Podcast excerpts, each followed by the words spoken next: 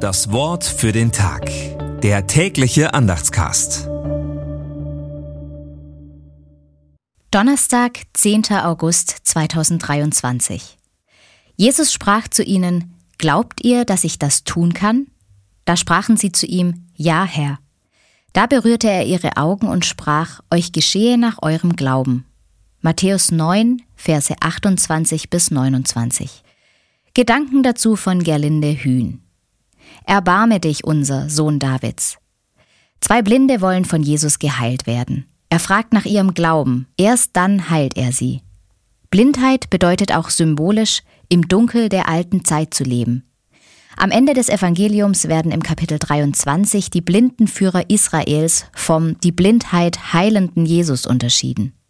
Jesus wird oft von Kranken als Davids Sohn angeredet.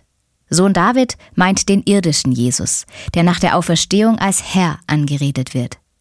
David, der Messias Israels, hilft Israels Blindheit auf. Der Bericht über Jesu Taten schließt mit der Dämonenaustreibung bei einem Stummen ab. Die Pharisäer werfen ihm Komplizenschaft mit dem Teufel vor. Das Wort für den Tag. Der tägliche Andachtscast.